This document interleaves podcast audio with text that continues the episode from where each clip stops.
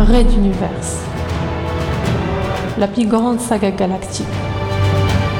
Jamais racontée au podcast. Chapitre 8. Communauté. L'humanité est divisée comme jamais elle ne le fut. Une partie a quitté la planète natale, Materwan, en proie à un virage totalitaire et ultralibéral. Il s'agit de l'Exode. Une autre partie est restée, pour sauver ce qui peut encore l'être, profiter du changement ou se battre. Alors que les mutualistes, une organisation secrète, mènent la vie dure au contre-amiral Pophéus et ses services secrets du gouvernement Castix de Materwan, des remous communautaires secouent la flotte. Ici, le commandant Benkana recherche farouchement l'assassin de son père, au risque de bouleverser l'équilibre de la cité intérieure de son vaisseau. Là, le colonel Sterling Price est aux prises avec un triple meurtre, mettant en scène des victimes brunes et barbanes. Enfin, de nouveaux médias multidiffusés sur toute la flotte amplifient les événements, faisant ainsi le jeu du politicien Junta dans un plan conçu avec le général Décembre pour regagner la majorité du conseil du commandant, instance suprême de l'Exode.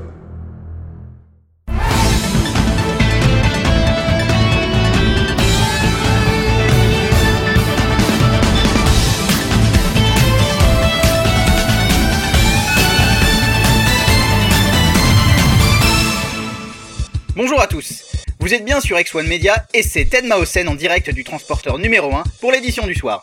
Les titres. Transporteur numéro 5. La communauté brune est effondrée après la découverte de deux nouveaux corps dans les entrepôts du vaisseau. Mais cette fois-ci, elle a une piste.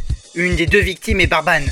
Transporteur numéro 4. Monsieur Junta, le commandant d'un des rares vaisseaux où la paix sociale semble maintenue, présente à la presse son bureau de la Concordat communautaire, BCC. Et pour se changer un peu les idées, notre flotte va bientôt approcher la station Pintania el Grande, la plus lointaine station spatiale humaine connue. Que peut-on espérer comme ultime shopping?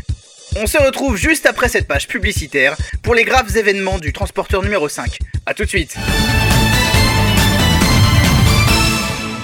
La lumière baissa en intensité et les techniciens revinrent sur le plateau du direct pour quelques ajustements de dernière minute, alors qu'un assistant vint offrir à Ted un verre d'eau pétillante avec une paille, pour ne surtout pas risquer une tâche. Au plafond, le compte à rebours rouge vif sur fond noir égrenait ses secondes avec l'implacabilité caractéristique des mesureurs de temps.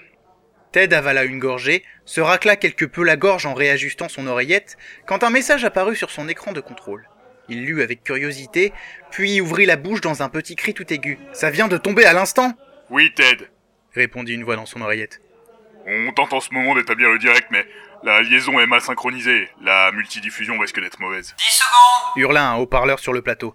Les techniciens regagnèrent leur zone d'ombre. Ok, faites au mieux. On va tenter un envoi quand même. Ça c'est génial. Il faut pas louper le coche. On écrit l'histoire, les gars. 5 secondes Maosen se redressa, inspira promptement et fixa son regard sur la petite lumière rouge en haut de la caméra face à lui. Mesdames et messieurs, notre premier reportage qui devait aborder pour vous les implications hasardeuses de la découverte de deux victimes dans les entrepôts du transporteur numéro 5 vient, on nous l'annonce à l'instant, de connaître des développements extrêmement graves. Il semblerait que des émeutes impliquant plusieurs communautés aient éclaté dans le vaisseau. Les forces de l'ordre seraient incapables de maîtriser les flots de population. Sur place, notre envoyé spécial Angelus R tente courageusement de décrire ce qui se passe. Nous allons tenter de le joindre en direct, mais seulement en audio pour vous. Allô? Angelus? Vous êtes là? Silence. Quelques bruissements, puis encore du silence. Angelus R C'est Ted Maosen, répondez, nous sommes en direct. Encore des bruissements, un semblant de voix vous entends. Ted se pencha sur son pupitre, en appuyant visiblement le doigt sur son oreillette, simulant une sorte d'inquiétude qui allait ajouter à l'attention des spectateurs. Oui, je vous entends. Je suis au milieu d'un... Je suis désolé, j'ai dû reculer devant les affrontements car mon matériel a reçu un coup de ce qui doit être une barre de son et moi-même tentons de contourner le lieu même de l'affrontement pour... L'escalier Bill, par là, on devrait être bon.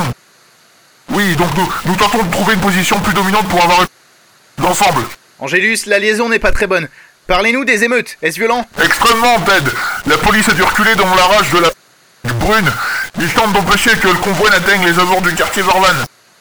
Nous arrivons devant une fenêtre au quatrième étage. Purée regarde ça. Ted, sous nos... Voilà la plus grosse avenue de la cité intérieure du transporteur noir de monde en colère. Tous les membres de la communauté brune plus quelques... qui semblent en profiter pour briser des vitrines ou des échoppes. Mon dieu, un groupe tente de... de conteneurs. Je ne suis pas en mesure de dire ce qu'il se trouve. Une famille terrorisée Mais Angélus, et les forces de sécurité, ne peuvent-elles maintenir le flot ou les raisonner? Les Mais... Oh, si vous pouviez voir ce que je vois, il n'est plus question de raisonner qui ou quoi. C'est une émeute comme si j'en ai vu depuis la révolution Castix. Attendez. Oui, qu'y a-t-il, Angélus Non, laissez-nous. Nous sommes en train de... Nous sommes journalistes, nous. Arrêtez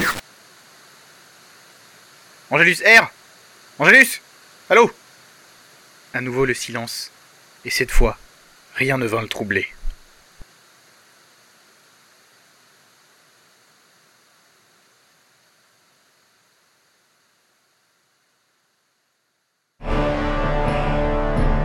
Un raid d'univers.